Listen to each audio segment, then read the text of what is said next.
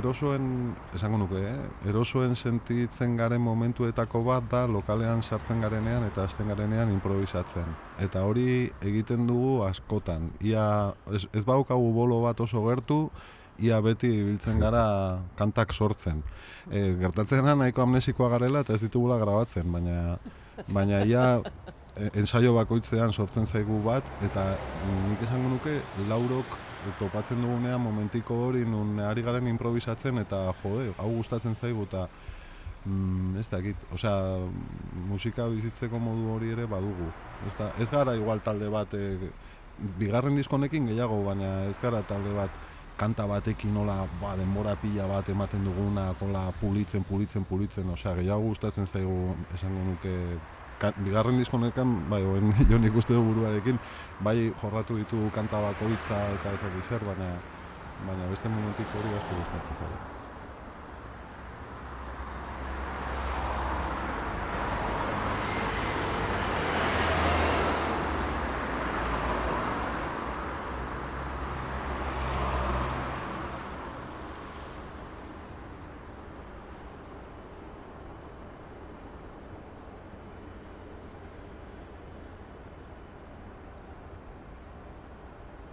Ruben Sánchezek, atzo arratzean, kompost taldekoa. Jon Aranburuk, Txerra Bolinagak eta Irurek erakutsi ziguten GAP lana. Jon Uraxe zeukan begira, Rubenek, argibideak ematen ari zen bitartean, eta ez gaur gurekin den Jon, Jon Maia baita hemen, txalapartarekin etorri da, arratzean konpartitzen dugun, momentiko hau, gozatzera, Euskadi irratian. thank you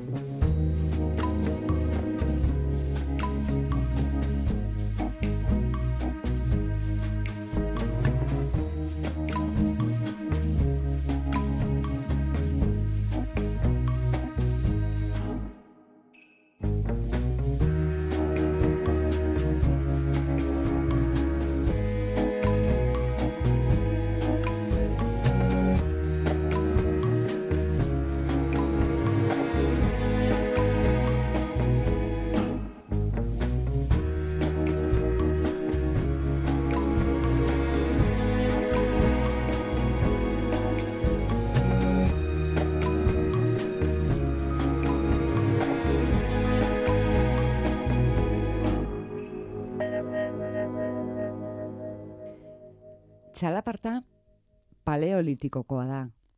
Gorkaken errendiskoa mila bederatzireun eta irurogeita amaseikoa. Argitaletxea mila bederatzireun eta laurogeita zortzikoa. Joan Mari Beltranen bilduma bi mila eta amarrekoa. Artzean haiek argitaratu zutena bi mila eta emeretzikoa. Kukai dantzataldearena bi mila eta hogeita laugarren urtean estrenatzekoa. Jon Maia, Arratxaldeon. Arratxaldeon ondo urrudira joan zarete oraingoan, sustraibila dantza pieza berrirako? Neurri batian bai, oso sustraietara, oso jatorrietara, baina uste dut ohiko bidai bat daukagula, baina era berean gaur egunean kokatuta. Hau da, uste dut e, txalaparta haindala jatorrizkoa, haindala esentziala, zein gaur egungoa eta vanguardiakoa, kasu askoetan ere bai bueno, zuen kasuan seguro baietz. Aipatu ditugun txalaparta hauetatik guztietatik, Juan Mari Beltranenarekin izan duzue mm, hartu eman handiena, abia puntuan? Bai, ez esango nuke motibo asko gatik gainera. E, aztu gabe, kukairen lehenengo ikuskizuna, Juan Mari Beltranen musikakin egindakoa da, kaso horretan kukai eta tantakak elkarrekin, Mireia Gabilondok zuzenduta. Mila bat zirunda hogeita mazazpi. Zuen paleolitikoan. Hoxe, gerrako ume gineneko garaiura. Ba, Juan Mari Beltranen disko baten, oinarritzen zan ikuskizun hori. Eta, bueno, Juan Mari beti oso presente egonda gure historian, ez? E, zuzenean. Gerora ere, batxala partan, ba, harreman izan du Juan Marirekin, orekateixarekin, eta bar, eta bar. Baina kasu honetan, e, lan honi ekiteko, ba, aipatu duzun, e, argitalpen hori izan da oso helduleku importante bat. Eta prozesuaren hasieran kokatu ginen leku bat. Bai, gu eta kasu honetan gure koreografo gonbidatua, Jesus Rubio Gamo gonbidatutakoan ura elikatzeko txalapartaren munduan eta gure munduan sartzeko lehenengo atea Juan Mari Beltranen ba, argitalpen zoragarri ezinbesteko hori izan da. Hango musika, han entzuten dena. Esan dut, berarekin egon zarete? Ez. Bai, eh, bai, bai, bai, dudik gabe, dudik gabe. Guk lan, horrelako lan prozesuak abiatzen ditugunean, prozesua bera abiatu gabe, badago fase oso oso garrantzitsu bat, non koreografo gonbidatua, ona heldudan, eta pasatzen dugun astebete gutxi gora bera, bisitak egiten, e, gauzak ezagutzen, mm, dantzarekin lehenengo laborategi elkar ezagutze saio batzuk egiten, eta tartean, e, prozesu honetan egin ditugun tartean, Juan Mariren bisita izan zen, lehenetarikoa eta ezinbesteko hoietako bat. Eta hoi bezala, oso gauza ederrak eta zoragarriak kontatu zizkigun eta eta ikusi entzun eta eta elkarrizketatu al izan genuen elkarri, baino oso kontzeptu eder bat esan zuen e, lan, ona, lan hau azaltzen dugunean etengabe esaten ari gerana. Eta esan zion, zer da txalaparta? Instrumentu bat, ala instrumentu bat edo interpretatzeko modu bat. Eta horri heldu genion, ez da kontzeptu horri. Txalaparta elkar aritzeko, elkar elkarrizketan aritzeko modu bat. Ze kontzeptu daude horren atzean, zer sortu dezakegu horrek, horren paraleloan eta hortikan abiatuta. Bueno, ba hortik ekin diogu gure bideari. Gero galdetuko dizugu, Jesus buruz, ehark nola entzun ote zituen Beltranen hitzak eta txalapartarenak. Bai, ze arkere galdetuko zuen, zer da txalaparta? Bazekien, bazekien, bai. Jesus Rubio, nete esan, eh, Madrildarra izan da ere, Euskal Herriarekiko eta Euskal Kulturarekiko referentzi handiak dituen pertsona bat da. E, bueno, lagunak baditu, lankideak baditu, ona etorri izandakoa da, e, Mikel Laboaren musikarekin pieza bat egindakoa da, orain dela urte asko, bueno, etzan arrotza beretzat. Eta hitz egiten hasi ginean elkarrekin zerbait egiteari buruz, eta nun zeuden bakoitzaren interesguneak, egindakoak, zer egin nahi genuen, ba, bakoitza nondik gento zen, eta nik uste txalaparta hitza esan gabe, ja biak gauza bera pentsatzen ari ginela. Eta azkenian mai gainera atera genuen, eta bai, biak gauza bera pentsatzen ari ginen. Beraz, elkartu eta eta gero erabaki zenuten, ze- ez zenukaten aurrez jarria e, gaia izango da, jarraitu beharreko bidea izango da, txalaparta. Nik aitortu berdet, aspaldi begiz jota naukala txalapartaren inguruko horrelako lan bat egiteko naia. Baina, bueno, ba, prozesuetan eta elkar ezagutzen nahi zarean, ba, bueno, ba, karta guztiak ez dira mailan jartzen lehenengo gunean, ez da? Eta, bueno, ba, ikusi berda, denek ere ze interesgune ditugun, eta momentu otedan edo ez aztertu, eta abar, eta abar. Eta, bueno, ba, elkarrizketen ondoren, ba, konturatu nintzen, baietz bazala momentua, eta jaka hortxe ask, hortxe askatu nuen eta agia ba bueno ba Jesus ere zetorren lekutik eta orain egindako azken lanen ondoren eta bar ba oso ondo zetorkiola eta berak bertan aitortzen zian pents bueno bazeukala ez gogoan nolabait hori planteatzeko beraz bueno bidean topatu ginen Kukai dantza konpainiaren txalaparta ezagutzeko, nonbaitetik asteagatik, Beltranen diskoko lendabizikotik. Txakun, txan, txakun, hause. Chakun, chakun, chacun chan chacun chacun chacun chacun chan chacun chan chacun chacun chacun chacun chan chacun chacun chacun chan chacun chacun chacun chan chacun chan chacun chacun chacun tukudum chacun chacun chacun chacun chan chacun chacun tukudum chan chacun chan chacun chacun chacun tukudum chacun chacun tukudum chacun chacun chacun chan chacun chan tukudum Txakun, txan, tukutun, txan, txakun, txan, txakun, txakun, Ez ditugu bazterrak nahaztu nahi nola nahi ere, hau da Beltranen diskoa, horrela hasten da. Ez dakigu kukairen txalaparta nola hasten den. bueno antzokira jun beharko da ez ez dugu dena dena agerian utziko txalaparta joaldi batekin hasten da txalaparta joaldi oso indartsu batekin esango nuke hor utziko dugu baino txalapartarekin hasten da nola ez Mm. Txalaparta, nola zen? E, zer da? Instrumentu bat edo interpretatzeko modu bat modu bat. Bueno, ala hasiko da txalaparta indartsu batez, astebete barru, Donostiako Victoria Eugenia Antzokian, otsailaren iruan. Egun hori da estrenaldirako jarria daukazuena. Bai, gehiago identifikatzen gea estrenaldi bira esatearekin, ez da? Horregatian hiruan donostian izango gera, lauean berriro ere, baina bueno, ondoren amaseian Bilbon, hogeita behatzean gazteizen, eta gero martxotik aurrera, ba, beste hainbat eta hainbat lekundan. Inguratzen denak ikusiko du jakina, baina saiatuko gara datozen minutuotan Jon Maiaren ahotik entzuten ze arraio den eraiki duten txalaparta berria. Zer den kontatzeko idatzi dute beraien informazio horrian. Txalaparta jotzen duten horiek, emandako kolpeek sortzen dute haren soinua. Baina jotzeari utzi eta gero, inor ere ez da gertatutako soinuaren jabe. Ezin da heldu haren izaerak desafio egiten dio finkotasunaren ideiari. Lantzen duen horren arima eraldatzen duen askapen bihurtzen da kolpea. Nor bere gorputza sakonago entzun eta hautematen da. Hegaldi bihurtzen. Ekintzaren potentziak ugaritu egiten dira eta agerian uzten dute gu geugaren materia nahaspila askotariko hori. Hori da literatura. Eta gero daude za- zazpidantzari jendaurrean. Eta gero dago realitatea. Ikuskizun bat eraikitzen. Zazpidantzari. Zazpi interprete, esango nuke, ze dantza egiteaz gain gauza desente gehiago egiten dituzte estenatoki gainean, baino jatorriz dantzariak bai. E, zazpidantzariak baino lehen izan zineten alare, dantzali, dantzari pentsalariak, dantzari asmatzaileak, dantzari ameslariak, Jesus Rubio eta zu. E, bai, bai, lantalde oso zabal bat, azkenean horrelako ikuskizun bat egiteko lantalde oso zabal bat e, eratu behar da, eta hor gaude egun ez egun lanean. E, kasu honetan, bai, Jesusek eta biok e, nolabait sinatzen dugu zuzendaritza artistikoa, eta bien arteko lehenengo harreman batetik hasi zan guztia egosten, eta nolabait gu izan gea, ba, ba, hau dena martxan jartzearen errudunak, eta ja, erru horren ostean, beste lankide asko eta asko estenatokian daudenak noski eta eta estenatokitik atzea lan egiten duten guzti horiek daude ere. Zergatik jo zenuen Rubioren gana? Orain dela urte batzuk eh, lanildo bat iriki genuen kukaien, ezta? Eh, lan, eh, ez- lanildo ezberdinen artean, ba, koreografo, kanpoko koreografoak, koreografo gonbidatuak gurera ekartzea.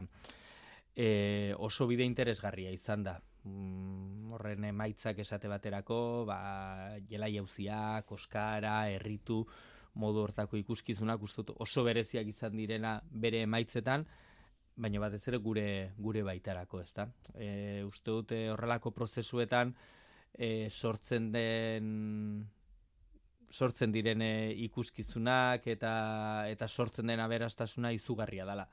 Azkenean horrelako batetik ba, txalaparta mm, kukaik ezingo luke Jesus Rubiorik gabe egin eta Jesusek ezingo luke kukairik gabe egin, ez? Eta hori oso berezia da, egiten du oso, bueno, oso bakarra, e, originala izatea eta eta bueno, ba guretzako izugarrizko aberastasuna da.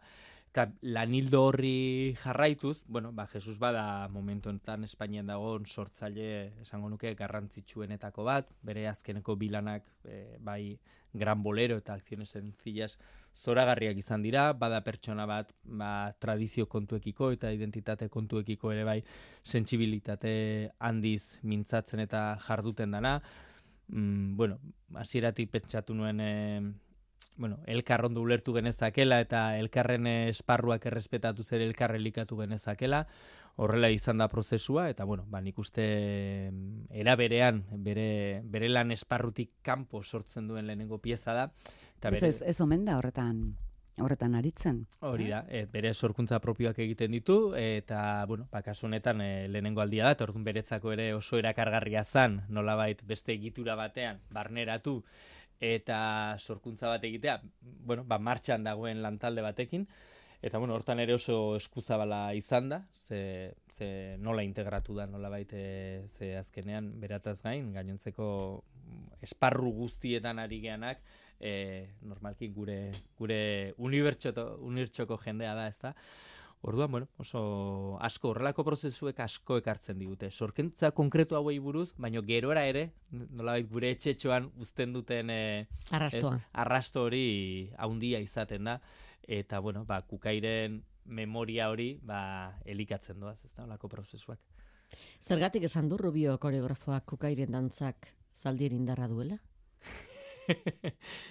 ba, Literatura. eh, bueno, egia da baita ere, eta nik estenatoki kanpotikan eh, begiratzen dudala eh, prozesu hau, eta egia da ikusten dituzunean zazpi dantzariak elkarrekin topera, ba, badu sensazio hori, ez? Esa, elkarrekin joan eta bat balira bezala sinkronia perfektu hortan joatean, bueno, ba, ba batzuetan pentsatzen dut agian gu ohituta gaudela horrelako dantzakera batera, baino berak esaten du be- beste leku batetik datorrela eta horrekin topo egitea indar horrekin eta kasik berezkoa dantzari hauek eta talde honek berezkoa duen indar horrekin, ba bueno, ba berari atentzio asko deitu izan diola.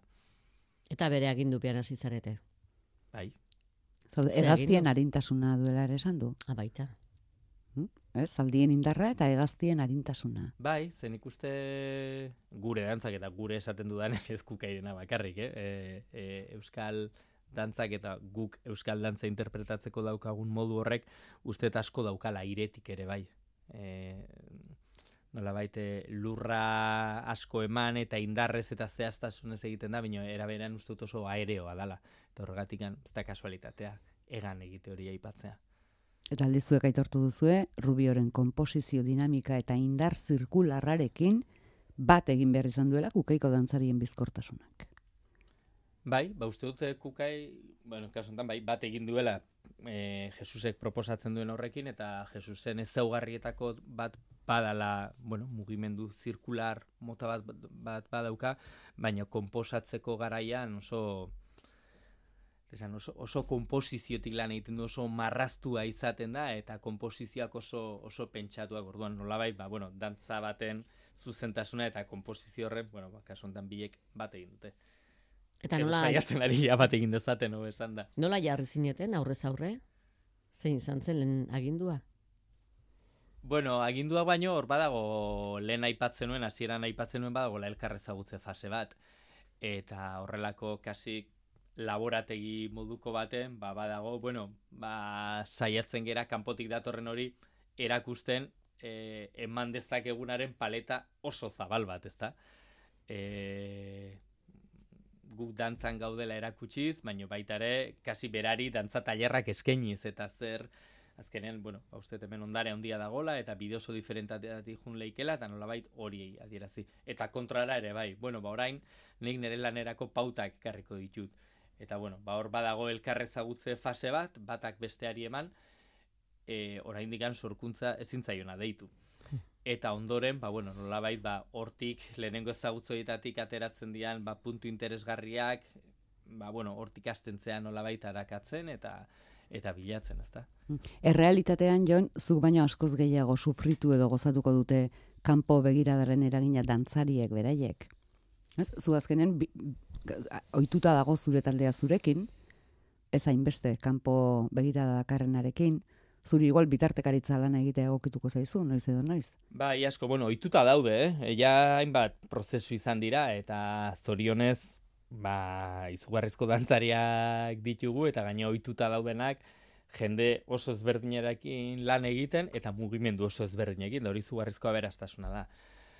Hori batetik, bestetik, ba, bai, segurazki, inor baino gehiago disfrutatzen dute, nobeda hortatik, baino sufritu ere, bai, egokitu egin behar dalako. Eta bai, niri egokitzen zait, ba, hoxe, erdibideko horretan, eta zubil, zubilan hoiek egiten, aitortu berdet, e, orain honetan, e, esango nuke, ez dakit, erresa ez da hitza, baino gustagarri izan dela zubi hori izatea, ze, bueno, prozesu osoan zehar, esan eredugarria izan da e, nola joan dan guztia. Zazpi dantzari aipatu ditugu, batzuk historikoak, Bai? kukai zainetan daramatenak iaia, ari zarete dantzari gaztexoagoren bat ere inguratzen, ze erans, eransten diote taldeari? Bueno, nik uste momentu honetan oreka oso polit batean gaudela, ezta? Esate baterako, ba, Alain, Urko, Ibon eta eta Nerea, ba, kukairen sorreratik dauden e, e, lau dantzariak, beraz, ba, hori, ba, konpainaren ADN totala, ez, erraia, ba, konpainaren sustraia diranak, gero, ba, izarraizpuru esate baterako, ja, hainbat urte gazteagoa, beste belaunaldi bat, bina hainbat urte daramana gurekin, eta kasu honetan, ba, bueno, izaro, izaro urrestarazun, bildu da gurera, ba, eta orain zer proiektuan, ba, pixka bat e, lehenengo aldiz ordezkapen batzuk dira, eta kasu honetan barruan dela, tamalez eta aipatuko nuke zuen parantza egoteko da, baina azken orduan izandako istripu baten ondorioz, ba, izaro, izaro ari da. E, eta, bueno, ba, espero dut laizter ere berriro zua batu alizatea. Eta, eta arantza iglesias, ez? Arantza, e, adinez bestea baino nagusiagoa, baino lehenengo aldiz kukairekin. Eta horrek oso polita da, ze Arantzak eta Jesusek aurretik elkarrekin lan eginda zeuden, beraz Arantzak badauka e, lantzen ari gean gai guzti hauen inguruko ezagutza, hemengoa, hemengoa izanik eta eta hemen lan egiten duenez, baino baita ere Jesusen, ez? Eta orduan, bueno, ba, zubi hori nolabait dantzari eta Jesusen artean oso balekoa izan da. Eta ba, izaro sua edo sua bezalako dantzari gaztek, bain justu ba, uste polita dala baita ere, ez? E, oreka hori, ba, gaztetasunaren lehenengo aldiaren, esperientzia faltaren, goze horren hori dena adierazten dute, eta besteek era berean ba esperientzia hori, jakite hori eta transmisio hori, ez? Orrun, bueno, ba oreka, uste dut oreka polita osatzen dela denon artean. Ondorengo minutuotan denak elkarrekin txalapartako zati baten saiatzen.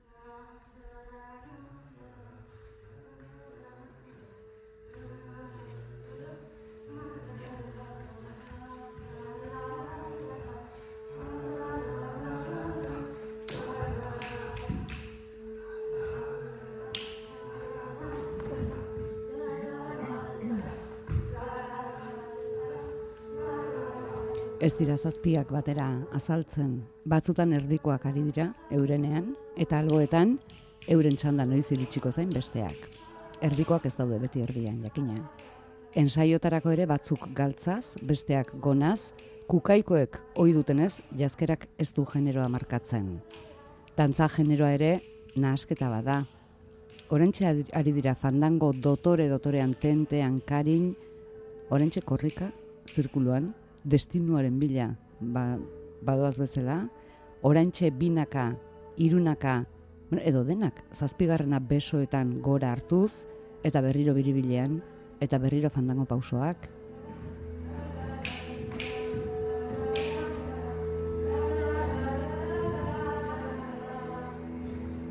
Musikari dagokionez kantatzen duten aparte gure entzuleak ere jabetuko ziren jon pieza aurrera joan ala entzuten duguna gero eta urrunago dagoela fandangotik, txalapartatik, edo edozein beste musika dantzagarritatik. Aitor etxe berriari, etxe barriari eskatu dio zuen musika. Bai, oso uztarketa interesgarria gertatu da, ze alde batetikan daukagu zuzenean gertatzen den txalaparta hori guztia, Aitor Beltranekin landu duguna, ba, horre Juan Mari Beltranekin beste transmisio zuzen bat ez da, baina aitorrek izugarrizko lana egin du, izugarrizkoa, e, oza, eskertzekoa eta zoriontzekoa, eta kasu horretan zuzenean gertatzen den txalaparta hori uztartzen da aitorretxe berriak, etxe barriak dakarren, ba, universo elektroniko eta orain entzuten ari gean e, espazio e, hauek ez da. Eta uste, bi munduen arteko uztarketa oso oso interesgarria. Niri bintzat e, izugarri gustatzen zait. Eta bai bi aitorrak aitor eta aitor uste e, baita ere oso oso irekiak izan direla ez? E, ulertzeko moduan baten mundutik abiatuta nola bestea ere integratu eta bateratze hori oso oso ederra izan da. Neri emozionantea egiten zait egia esan e, ensaioak eta ikusten ditu danean ikusita musikak ze, ze sortu duen oso unkigarria egiten zait. Ez da reskatu zenien? Ez da jakina? Bueno, e, ez eta bai, hau da, proposamena nahiko jakina zen txalaparta izena zuen ikuskizun bat, e, non kukai, non Jesus e, zeuden, txalaparta zuzenean egongo zan, elektronikarekin uztartuta hori dena, bazetorren eskarian, baina era berean askatasun osoa, ezta? Norberetik eta bueno, uste azkenean urratsak emanez emanez emanez, ba denon artean jungerala iristen e, proposamen musikal zoragarri honetara ez jakintasunetik erabatekotik. Ikusi dugun ensaio zazionetan jon badakizu zerk eman digun harreta ikaragarri hasieran kantu hotza entzuten da. Ez dakit bereiek diren edo em, Ander Madalen ari bai. dira talareatzen. Gero batean musika hau geratzen da irean eta ikusgarria da nola jarraitzen duten erritmoa? Nola jarraitzen dute erritmoa? Bueno ba zaldiak bezala egan. Ba nik uste gauza lortzen direla bat oso barneratuta duzunean eta dantzari hauek oso barneratuta daukate materia hori eta ja ez bakoitzak barneratuta du. Gala baizik eta elkarrekin aritzen oso ohitu daude eta elkarrezagutzen dute eta eta bueno, zentzu hortan oso bueno, oso, oso interprete azkarrak dira. Eta ia da, gire kanpotik asko ezagutzen ditut, kasi jaio zirenetik, baina ikusten dut, eta nire ere liluragarri iruditzen zain, nola orain entzuten ari gean melodia eder eta aereo eta hetero hauen gaian zehaztasun perfektu baten gainean nola ari diran elkarrekin dantzan. Eraikitze prozesuari dagokionean be- beti joan da koreografia aurrera, alegia zerbait berria eta aurrera, zerbait berria eta aurrera, edo gustatu ez eta ezabatu ere egin behar izan duzue, edo Hori beti asko Beti. pasatzen da, beti. E, normalki ikuskizu baten prozesutik, estenatokian gelditzen danaren aina edo gehiago gelditzen da kanpoan. Bueno, sorkuntza prozesu baten justu hori da aukeratzea, ez? Bideak aukeratzea, saiatzea eta bidean konturatzea zerbait eta zerrez, ezta? Jakinik, ba, askotan e, okertu zait, zaitezkela, eta segureski eta okertzen gerala, baina bai, eta honetan ere, ba, prozesu guztitan bezala, ba, ba aukerak eta, eta erabaki behar asko asko izan ditugu, noski. Dantzariak nortzu diren esan dugu, baina kopuruare behar bada aipatu beharreko da. Zazpi.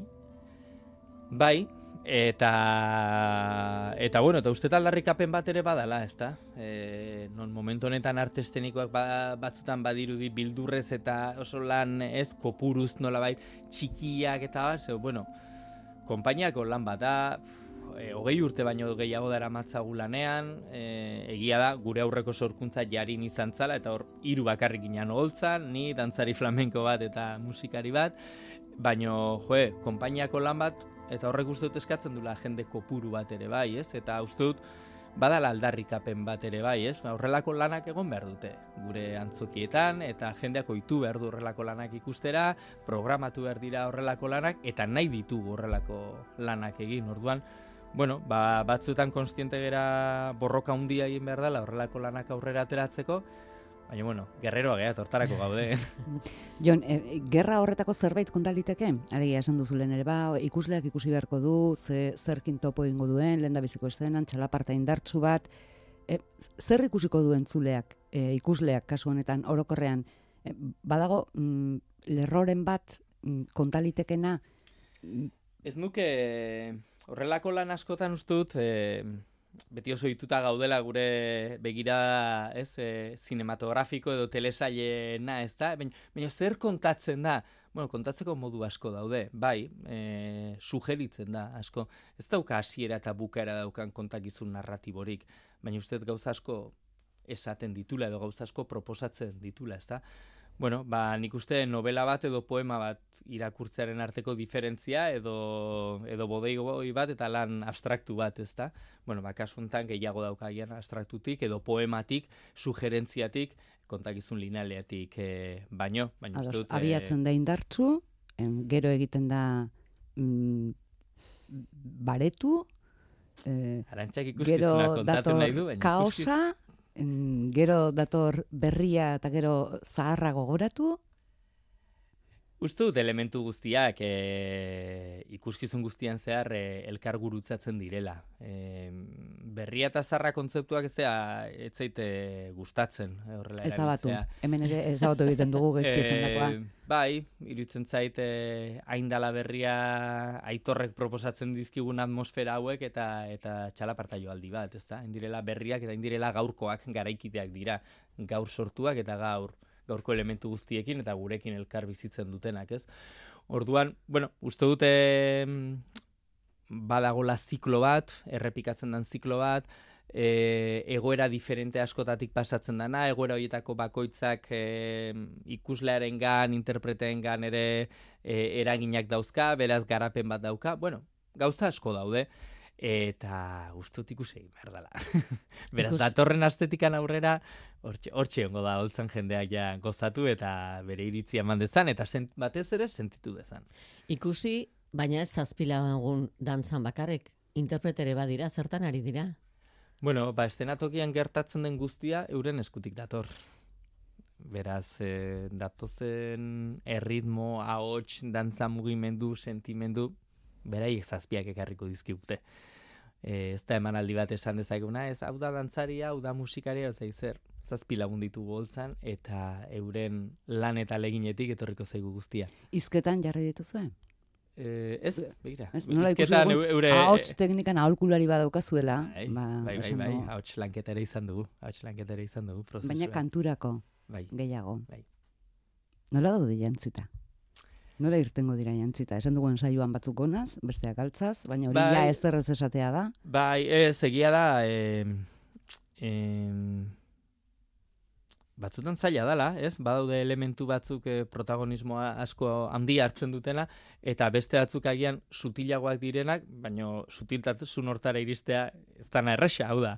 Eta kasu honetan saiatu gera egiten jantzitegi bat, non euretako bakoitza identifikatuta sentitzen den, eta pertsona pertsona horrekin identifikatzen zean, era berean konjunto bat, bueno, oso, esan ezagun, e, ikuskizunaren estetika soiltasunetik oso ondo laguntzen duen estetika bat da. Eh? Oso, oso modu soilean, ez dago bestuario haundirik, nola esatearren, eh, ez dago su artifizialik jantzitegian, baizik eta, bueno, gure hoi beti saiatzen gera, ba, lehen aipatu duzu ere, bai, ezta? Ba, nola bai, bai mugimenduetan jantzkeratan eta, ba, bueno, genero estereotipo ezberdintasunik eta ez egitea, eta bai, badaude galtzak, badaude gonak, baina, bueno, oso, oso soil, oso fin, eta, eta bueno, ba, beste elementuekin gertatzen da bezala, ba, bueno, ba, ba, gure e, tradizio eta kultura buruzko erreferentzia batzuk badaude, baina, bueno, ba, ba, gaur egungo jantzi batzuk dira. Eta estenatokia? Eszenatokia oso, oso soila ere bai, zentzu horretan, oso soila. E, egia esan oso, oso biluzik, oso biluzik dago, eta saiatu gera gertatu zedin ekintza, e, ekintzak e, uste dut oso pixua duela eta garrantzitsua dela eta dinamismo handia daukala, orduan, bueno, oso, oso soila da zentzu horretan. Orain arte inguratu diren konplizei ze gustatu zaie. Ba, aitortu behar da oso barrura begira egindako lan bat izan dela. E, beste batzuetan e, gogoratzen dut eta orain zer egin genuenean esate baterako, ba, proiektuare alazalako, ba, prozesu amaiera bakoitzean, saio ireki bat egiten genuen, eun lagun baino gehiago etorrita, eta orduan oso feedback zuzena izan genuen. Kaso honetan oso oso blindatuta egon gera, ez? Edo ez egon geran, edo, edo lan egin dugu prozesua blindatuta egon zedin, ez? Orduan, e, bueno, ba, etorri dan jende apur e, horrek uste dut ondo konektatu duela lanarekin, eta, eta bueno, atera dala ba, unkitze zera horrekin, ez? Eta, bueno, orain azkeneko astean sartuta, bihar bertan beste frogatxo bat egingo dugu, eta, bueno, aste honetan hola, bai, hola, eh, lehiotxo batzuk e, irikitzen hasiko gera, baina guretzako ere, ba, datorren larun bata izango da benetan hor jarri eta jendeak zer pentsatzen duen jakiteko ordua. Eta orain honetan hain bilindatuta, jakirmina eragiteko? Ez, ez da ezer bilatutakoa izan eta ez da inungo estrategia komunikatibo baten e, eragina. Ez, ba, bueno, uste dut batzutan e, prozesuek ere behar dutela lasaitasuna, gauzak gertatzeko ere goxotasun hori beharrezkoa dala, eta nolabait, bueno, ba, ba ensaio gela babesten eta lantokia babesten e, saiatu gera, ba, bueno, ba, azken boladan ere, ba, emanaldi asko ematen ari gea, asko bidaiatzen ari gea, torre june etorri horrek ere asko ekartzen du, orduan, bueno, ba, ba espazio hori, lasai lan egiteko espazio hori, nik uste batzuetan beharrezkoa dala, eta orain honetan pues, horrela ekin dugu, eta horrela horrelari gera lanean.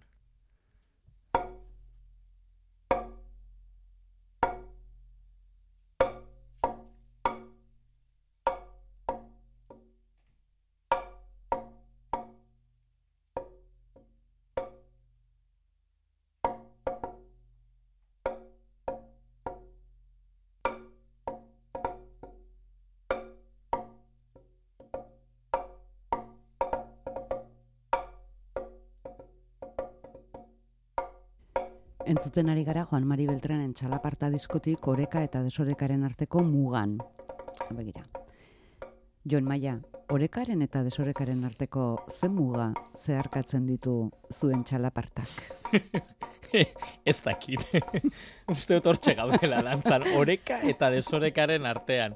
Ez, ez gure txalapartak, esango nuke gure egunerokotasunak eta gure lan guztiek, ez? Neurri batean badaute orden oso bilatu bat, eta, bueno, ez, e, badago orden bat, baino batzutan desordenean eta desorekan oinarrituta, beraz, bueno, justo bi termino hien artean bizi gerala esango nuke. muga mugan.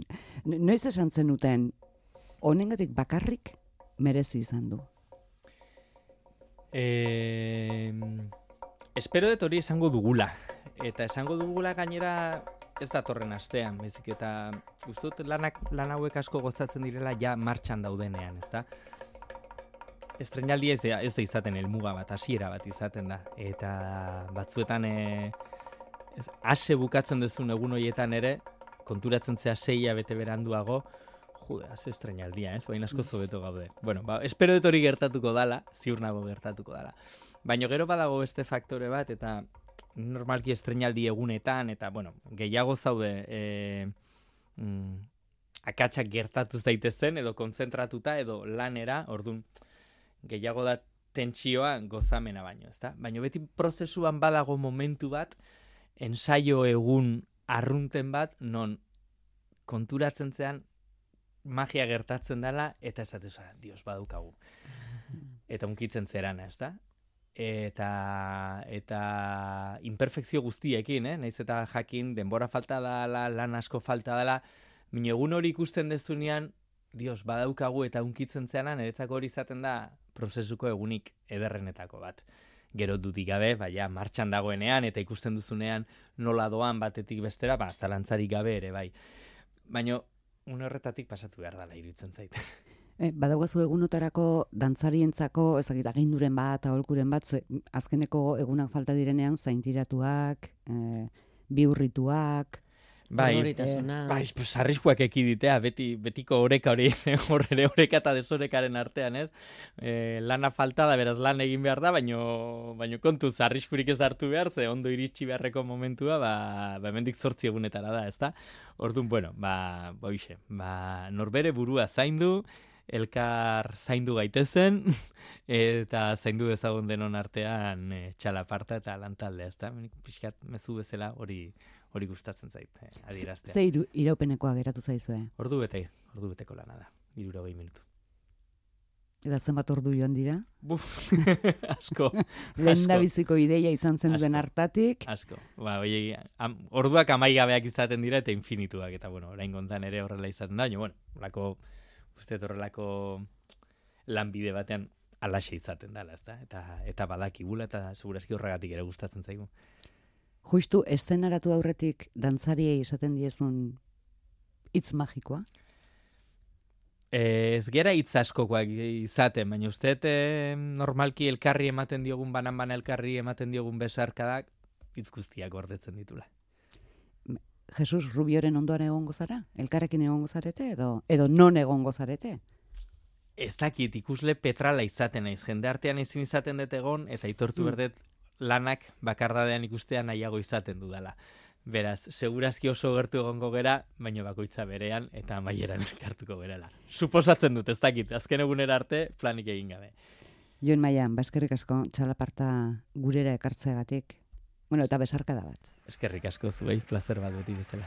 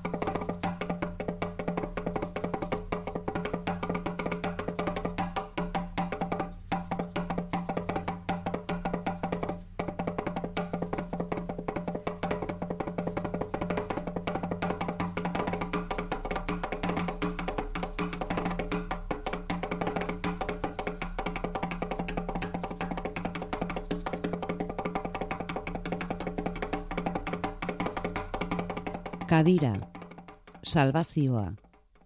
Aio.